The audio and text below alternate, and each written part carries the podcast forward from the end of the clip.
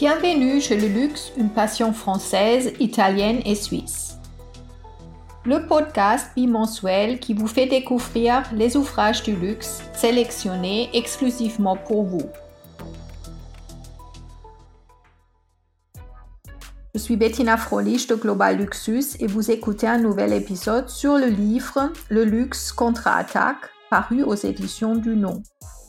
J'ai l'immense plaisir de recevoir aujourd'hui Isabelle Mousnik. Elle partage avec nous quelques réflexions sur la première partie de son ouvrage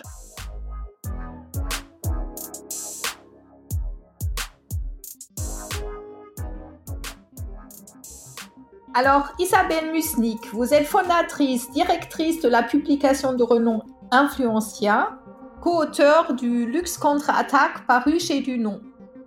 Aujourd'hui, vous couvrez les tendances, le marketing, le comportement de consommateur, l'influence. Quel est votre parcours? Alors, je suis euh, économiste de formation. Euh, j'ai travaillé dans la presse économique euh, au départ, après un passage dans un magazine en plusieurs langues qui traitait d'éducation et qui était publié par les communautés européenne, la Commission des communautés européennes à Paris. Euh, et donc j'ai rejoint un quotidien économique euh, qui s'appelait Forum International, euh, où je suis resté quelques quelques temps. Euh, Forum International n'a pas vécu très longtemps malheureusement, euh, mais j'ai ensuite rejoint La Vie française, un grand titre de la presse économique hebdomadaire, euh, qui ensuite est devenu La Vie financière et qui malheureusement lui aussi a disparu. C'est le lot de la presse économique, mais j'y suis resté plusieurs années et en fait, euh, j'ai découvert euh, la communication, j'ai découvert le secteur de la communication au moment où euh, président Mitterrand avait été élu et au moment où tous les titres s'intéressaient à ce secteur de la communication, notamment Le Figaro, dont les pages saumon avaient créé une page consacrée à la communication. C'était une grande nouveauté à l'époque. Et j'ai donc découvert ce secteur qui m'a passionné parce qu'il touchait évidemment plein de plein d'horizons différents, plein d'entreprises différentes et quand euh, Christian Blachas, qui était le, pape de la publicité en France, euh, a décidé de, quitter son magazine Stratégie pour lancer un nouveau titre qui s'appelait Communication et Business, quand il m'a demandé de le rejoindre, bah, j'ai dit oui tout de suite. Et donc j'ai rejoint euh, Communication et Business également l'émission de télé Culture Pub. Donc j'y suis restée 17 ans, j'étais éditrice. et au bout de 17 ans, mais j'ai eu envie de créer mon propre magazine, donc je suis partie j'ai créé Influencia en 2004, qui était d'abord, c'était une grande nouveauté à l'époque, qui était d'abord un magazine en PDF. Ah, aujourd'hui, ça fait très vieillot, mais à l'époque, c'était une grande nouveauté. Et puis petit à petit, bah, Internet euh, s'est développé. Le magazine PDF est devenu d'abord une newsletter quotidienne sur Internet, et puis également une revue euh, d'abord digitale et ensuite papier. Et donc aujourd'hui, c'est une newsletter quotidienne, une revue trimestrielle qui est vendue sur abonnement et en librairie et qui traite de tous les grands comportements euh, de la société, dont les tendances, l'influence, le marketing, et voilà, et tout ce qui se passe aujourd'hui euh, chez les marques. Et puis, bien sûr, euh, quand j'étais chez Communication et Business, j'ai lancé des, numéros qui étaient consacrés au luxe et donc j'ai découvert ce secteur qui m'a passionné et donc j'ai écrit euh, avec Ivan Ania et Philippe Gaillovchet un premier ouvrage qui s'appelle Le luxe demain, les nouvelles règles du jeu et puis ce nouvel ouvrage, Le luxe contre-attaque. Isabelle, le luxe contre-attaque, pourquoi avez-vous choisi ce titre qui fait allusion à Star Wars? Alors en fait, euh, on a publié, écrit et publié le premier livre en 2019. Et puis, bah, évidemment, vous savez, le Covid est arrivé, une crise bah, sans précédent, et on s'est dit, mais comment les marques de luxe ont-elles réagi? Euh, dans un secteur qui connaît des accélérations, des ruptures, qui a plein de nouveaux visages, euh, et donc euh, dans un secteur où bah, les enjeux, les opportunités sont vraiment d'une importance vitale. Hein. C'est un secteur qui s'interroge comme d'autres. Euh, mais s'interroge sur une nouvelle raison d'être au-delà des profits. Et donc, les marques, elles ont utilisé cette période pour réfléchir à leur rôle dans la société. Elles ont développé une créativité extraordinaire. Euh, elles ont multiplié des canaux d'expression de vente. Elles ont investi de nouveaux espaces. Et donc, on s'est dit, bah voilà, euh, cet empire, il est là. En plus, c'est un, un empire qui est défié par nouveaux modes de consommation. Donc comment les marques de luxe vont-elles réagir? Comment vont-elles contre-attaquer? Et elles ont contre-attaqué. Alors il n'y a pas de, Dark Vador dans l'histoire, il n'y a que des chevaliers Jedi hein, qui sont toutes les marques de luxe, les anciennes comme les nouvelles. Et donc on a vraiment voulu comprendre quelles étaient leurs réactions, leurs attaques, leurs contre-attaques. Et, euh, ça a été euh, bah, passionnant parce qu'on a fait un très très gros livre, euh, voilà, avec plein de plein d'exemples à l'intérieur. Le boom des marques digital native s'est calmé. Pensez-vous que c'est encore une possibilité à envisager en 2023 Alors je pense qu'il y aura toujours des marques digitales natives. D'abord parce que c'est un pléonasme, mais parce qu'elles sont, elles sont, jeunes, elles travaillent sur les digitales, elles n'ont donc pas une histoire compliquée euh, à, à, défendre. Alors même si dans certains cas, évidemment, avoir une belle histoire comme Hermès, c'est formidable, mais en tout cas, elles n'ont pas de passif. Donc euh, elles sont, elles démarrent toutes en étant euh, euh, très RSE, enfin tournées vers la RSE. Donc ça c'est aujourd'hui extrêmement important.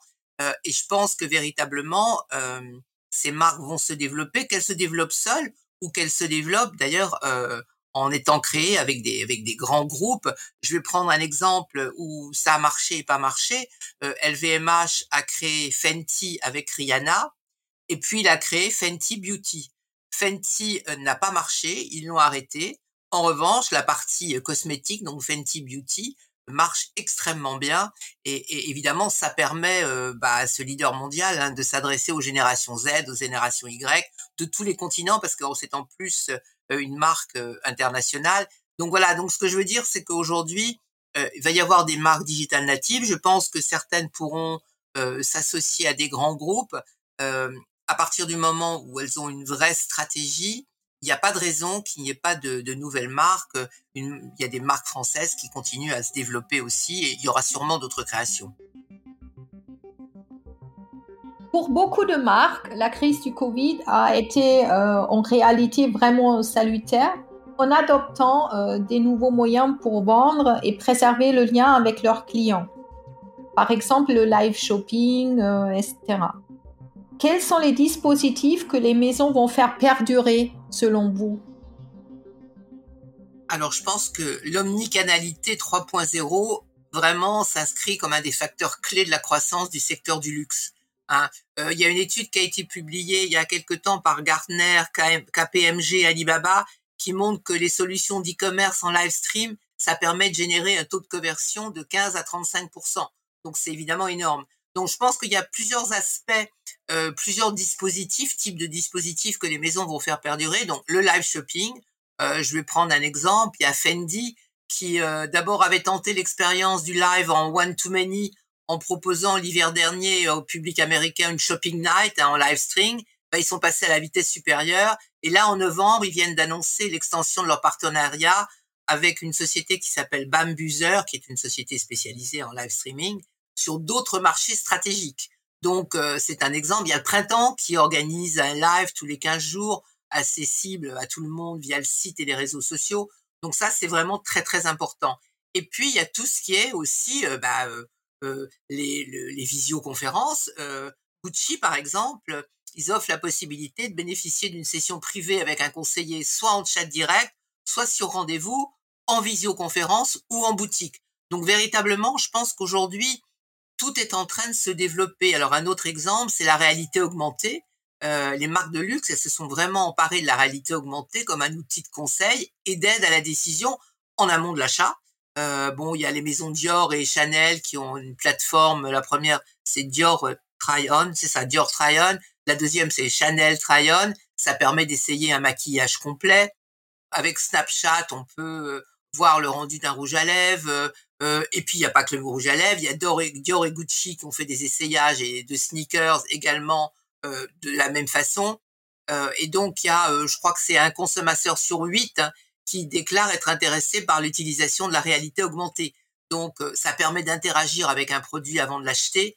Donc, tout ça, je pense que ça va se développer. Donc, réalité augmentée, essayage virtuel, visioconférence, live streaming je pense qu'on en est qu'au début et évidemment la génération Z et Y, bah, c'est ce qu'elle attend. la second main, la upcycling, les locations de produits, tant de possibilités de consommation durable. Quelle, selon vous, est la plus adoptée par les consommateurs? Alors, je, pense euh, un petit peu, un, tout, un petit peu. Euh, il y a une étude du Boston Consulting Group et de Vestiaire Collective euh, qui a été faite là il y a maintenant un an et qui disait que ce marché euh, de, la, de, la mode et du luxe d'occasion devrait composer plus de 27% de la garde-robe des consommateurs. Donc c'est vraiment intéressant. Les, la génération Z, évidemment, euh, plein de chiffres, mais je pense que les chiffres sont parlants. Il y a 31% de la génération Z qui a acheté des produits d'occasion ces 12 derniers mois, euh, et puis 44% qui en ont revendu. Donc le double, enfin pas le double, hein, 44% par rapport à 31%, enfin beaucoup plus qui ont revendu des produits. Donc véritablement, c'est extrêmement important et je crois que les la, la, la marché de seconde main, euh, c'est quelque chose qui va se développer. Alors il y a des maisons qui la gèrent euh, elles-mêmes. Hein. Il y a Gucci qui propose des pièces vintage remises à neuf. Hein. Et puis bah il y en a d'autres qui en fait, comme les grands groupes, eh ben, ils ont compris qu'il fallait passer des partenariats avec les pure players. Hein. C'est Kering par exemple qui qui a pris un pourcentage du capital de vestiaire collective. Donc, euh, donc voilà, donc euh, la seconde main, c'est vraiment important. Ça continue d'alimenter une partie des stratégies green des maisons de luxe. Euh, il, y a, y a plein de récentes initiatives là qui viennent d'être mises en place. Je vais vous en citer deux, trois, dans des domaines différents. Il y a Rolex qui, au mois de décembre, a annoncé le lancement d'un programme qui offre la possibilité d'acquérir des modèles de seconde main, certifiés authentiques, bien sûr, et garantis par la marque. Alors Rolex, c'est quand même pas n'importe quoi. Il y a Balenciaga y a aussi un programme de revente où les consommateurs ils peuvent déposer sur des dans des boutiques sur rendez-vous des vêtements. Euh, ça aussi. Puis une fois les vêtements récupérés, bah, les produits sont identifiés, authentifiés, photographiés, mis en ligne, etc. Bah, voilà. Et puis, euh, bah, je pense que l'exemple que j'aime le plus, c'est celui de Weston, euh, la maison française hein, de souliers haut de gamme, JM Weston. Ils ont toujours encouragé leurs clients à prolonger la durée de vie de leurs chaussures. Alors, ils ont un atelier de restauration à Limoges euh, qui remonte euh, une dizaine de milliers de paires chaque année. Mais ils souhaitaient aller plus loin dans le processus d'économie circulaire. Et donc, ils ont lancé il y a maintenant bah, deux ans un projet qui s'appelle Weston Vintage dans le magasin à Paris rue Saint-Honoré. Alors, les clients peuvent rapporter les Weston qui ne portent plus. Un expert s'assure évidemment que la paire est réparable. si elle l'est, ils ont un bon d'achat, euh, je crois que c'est 150 euros. Les souliers sont renvoyés bah, à Limoges, hein, toujours dans l'atelier de restauration, et puis ils sont disponibles à la vente euh, au sein de la collection des boutiques euh, à Paris, puis il y a même une boutique à Tokyo. Et, alors, euh, ce, qui, ce qui est intéressant, c'est qu'en en fait, ils, ils, font quelque chose vraiment de complètement circulaire. Quoi. La, la chaussure, elle n'est pas achetée dans un coin, elle est ou réparée, revendue, euh, si vraiment elle n'est pas réparée, bon, c'est qu'elle est vraiment dans un état terrible. Mais, mais c'est, je trouve que c'est un super exemple. Et euh, je pense que la location, elle, la location, c'est quelque chose qui se développe. Euh, ben Consulting dit que les revenus de la location pourraient représenter environ 10% hein, du total de, de, des, produits de, de luxe en 2030. C'est pas rien mais c'est quelque chose qui est un peu plus compliqué. Alors il y a des marques comme la Ralph Lauren hein, euh, qui ont mis un service de location. Euh, il y a le magasin, le grand magasin de luxe Selfridges à Londres aussi qui propose un service. C'est en train de venir, hein. mais je pense que ce qui se développe le plus rapidement aujourd'hui, c'est vraiment l'occasion euh, et c'est devenu maintenant, c'est devenu un must, c'est devenu presque snob d'acheter et de vendre en occasion. Kering a signé une charte en faveur du recrutement des plus de 50 ans. Quel est votre avis? Alors, je trouve que c'est une super initiative parce que sur euh, les, je sais plus combien ils sont, trentaine, je crois. Bon, euh, en tout cas sur tous ceux qui ont signé cette charte, bah, c'est la seule marque de luxe. Alors il y a, y a L'Oréal, mais le, tout le groupe L'Oréal, pas L'Oréal Luxe en tant que tel. Donc je trouve que c'est une super initiative euh, et bah, on voit bien qu'aujourd'hui elle s'inscrit aussi dans les dans, les projets euh, du gouvernement. Euh, et Kering est assez avancé dans tout ce qui est quand même développement durable, hein, puisque euh, François Pinault, il était très très engagé il, il, avait fait beaucoup d'interventions, notamment dans, dans le sommet de la mode à Copenhague, vous savez, en mai 2019.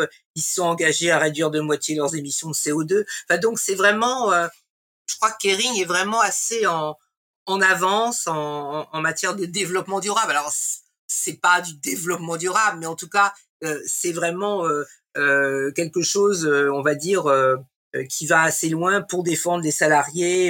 ils sont aussi très en avance sur le mécénat de compétences. Enfin, c'est c'est un groupe qui va assez loin dans dans tout ce qui est finalement voilà respect respect des employés et, et engagement. Et je trouve que c'est c'est vraiment bien ce qu'ils ont fait.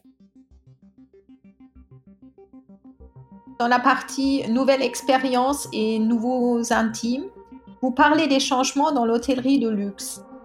Quel est votre établissement préféré parmi les hôtels de la nouvelle génération et pourquoi?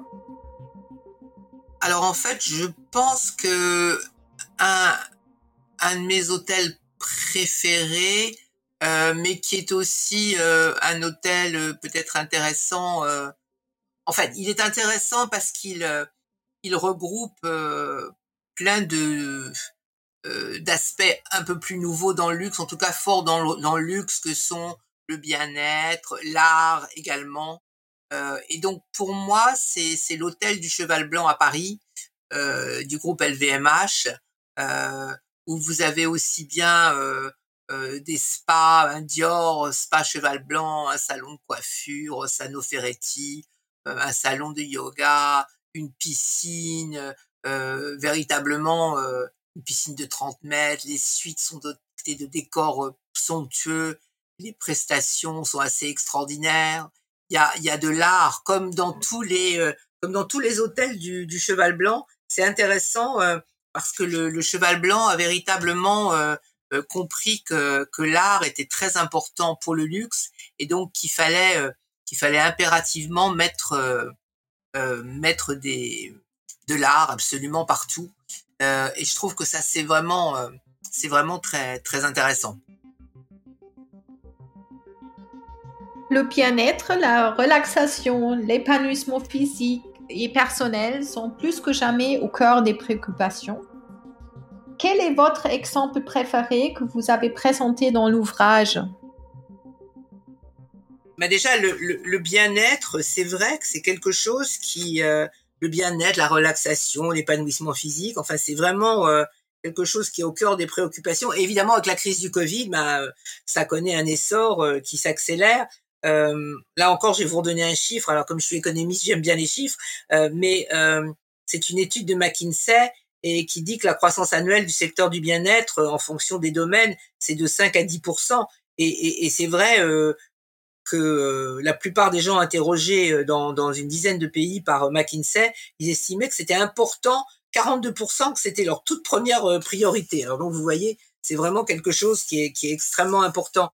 Je pense qu'un un exemple intéressant pour moi, euh, c'est Equinox, qui est une chaîne de clubs fitness haut de gamme new-yorkaise, qui s'est lancée dans l'hôtellerie et qui a lancé une chaîne d'hôtels de luxe équipés chacun d'un club de sport mais alors, c'est pas seulement du sport, c'est euh, euh, on vous fournit euh, alors un entraînement sportif, individuel et personnalisé en chambre. Le restaurant, vous avez des menus approuvés par des, nutritionnistes. vous avez des cours de fitness. Vous avez même des vêtements. L'idée, c'est que c'est le club de fitness qui hébergera l'hôtel et non plus l'inverse. Donc, je trouve que c'est intéressant parce que en fait, c'est vraiment l'expérience de luxe. C'est une expérience sans limite du bien-être. Et, je trouve que c'est euh, c'est quelque chose d'intelligent. Il y a un autre exemple aussi euh, euh, en Espagne qui est le Chat Wellness. Et là aussi, c'est une clinique de bien-être. On peut mieux dormir, on peut se détoxer, on peut écouter de la musique. voilà. Donc, je pense que c'est cette idée qu'aujourd'hui, le bien-être, on le retrouve à tous les niveaux, que ce soit dans le sport, que ce soit dans le, le bien-être physique avec des spas, que ce soit pourquoi pas en écoutant de la musique, en ayant des livres dans, dans les chambres. Euh, voilà, et évidemment, bah, je reviens encore au cheval blanc euh, qui a véritablement tout compris euh, à Paris, beaucoup plus que dans les autres chevals blancs dans, dans le monde. Mais le cheval blanc à Paris a véritablement tout compris pour, pour que le bien-être soit véritablement érigé en, en prestations tellement importantes, enfin en must. Vous parlez dans l'ouvrage également du luxe, euh, du luxe français, italien et helvétique. Quels sont pour vous les autres acteurs européens et les acteurs dans la zone Asie-Pacifique Déjà, euh, évidemment, euh, la Grande-Bretagne. La Grande-Bretagne, quand on regarde quand même le top 100 mondial, il y a quand même huit maisons de luxe hein, qui sont dans le top 100 avec la marque. Alors il y a des marques comme Burberry, Ted Baker, Paul Smith, mais la marque la plus la plus étonnante, enfin et la plus la plus forte, c'est évidemment Burberry qui a fait un rebond énorme et donc Burberry est, est véritablement aujourd'hui remonté dans les dans les grandes marques. Sinon, comme autre pays, il y a l'Espagne mais l'Espagne, c'est surtout dans les parfums, grâce au, groupe Puig, euh, puisqu'il a Paco Rabanne, Carolina Herrera, Jean-Paul Gaultier, Nina Ricci, euh, l'artisan parfumeur, puis ils ont des licences, Christian Louboutin comme des garçons, etc. Donc c'est vraiment les deux pays euh, qui font partie des pays un petit peu importants dans, dans le luxe. Alors en Asie-Pacifique, bah, c'est plus compliqué parce que en fait, ce sont des marques surtout les marques chinoises, hein, ce sont des marques qui sont surtout, surtout dans leur pays.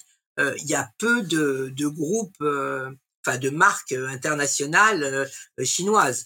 Donc, il n'y a pas vraiment d'exemple. Alors, il y a une marque que moi j'aime beaucoup, enfin qui est un groupe que j'aime beaucoup, qui est le groupe de iCycle, iCycle Shanghai Fashion Group, parce que c'est un groupe qui est qui s'est implante, qui est donc un groupe chinois, mais qui est de façon assez étonnante pour la Chine, euh, qui est très tourné vers le développement durable. Et donc, euh, ils ont racheté Carven, ils sont en France aujourd'hui. Euh, c'est une Française, Isabelle Capron, qui, qui dirige la France, mais qui est également vice-présidente internationale. Et je trouve que iCycle a véritablement est, est, une marque qu'on doit suivre parce que justement, c'est une marque euh, assez étonnante euh, euh, et qui donc s'est implantée à Paris, qui est la capitale de la mode. Alors il y a aussi Xiaozi Chen, il y a les choses sur Stella Luna, mais tout ça, ce sont des, des, des marques qui sont pas connues. En revanche, il y a des designers chinois aujourd'hui qui lancent des nouvelles marques qui ont même été présentées à la Fashion Week, hein, mais qui ne sont pas encore très connus. Donc je pense que peut-être ces designers, avec leurs nouvelles marques, ont des chances dans quelques années de, de se développer, mais c'est pas euh, bon. Encore une fois, c'est ce sont pas des marques euh, vraiment internationales. Alors le Japon, bah, le Japon, euh, il a des grands groupes, mais c'est pas des grands groupes dans le luxe. Donc ils ont, certes, ils ont, c'est un grand marché du luxe en, en part d'achat du luxe, mais aujourd'hui, ils ont aucun groupe de luxe dans le top 10 mondial. Je crois qu'ils en ont trois ou quatre dans le top 100. Euh, mais qui sont euh, quelques marques de beauté, quoi. C'est Shiseido, euh, voilà. Mais bizarrement, bah, bizarrement, il n'y a pas de, il y a pas de, vraiment de grands de grands groupes. Alors Kenzo, lui, ils appartiennent à LVMH. Issei Miyake, c'est une firme japonaise. Bon, il y a Yoji Yamamoto, il y a comme des garçons, mais ce sont des petites marques par rapport aux grosses grosses marques dont on a parlé. Et puis bah la Corée, bah, la Corée, c'est pareil, il n'y a pas de, de grands grands groupes il y a un groupe qui s'appelle euh, Amour Pacifique, bon, qui ont un chiffre d'affaires important, mais là aussi qui sont pas des groupes, euh, des groupes connus aujourd'hui. Il y a en revanche une société euh, euh, que je trouve très créative, une société de lunettes qui s'appelle Gentle Monster. Et Gentle Monster, ils sont extrêmement créatifs. Alors LVMH et enfin le fonds d'investissement de LVMH est devenu leur actionnaire, mais ils font appel à des artistes, à des designers, ils ont 23 magasins dans le monde.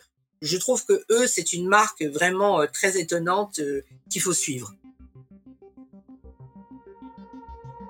Des nombreux relais de croissance comme les NFT, le métavers, les nouvelles technologies, etc., sont devenus incontournables pour les maisons euh, en 2023.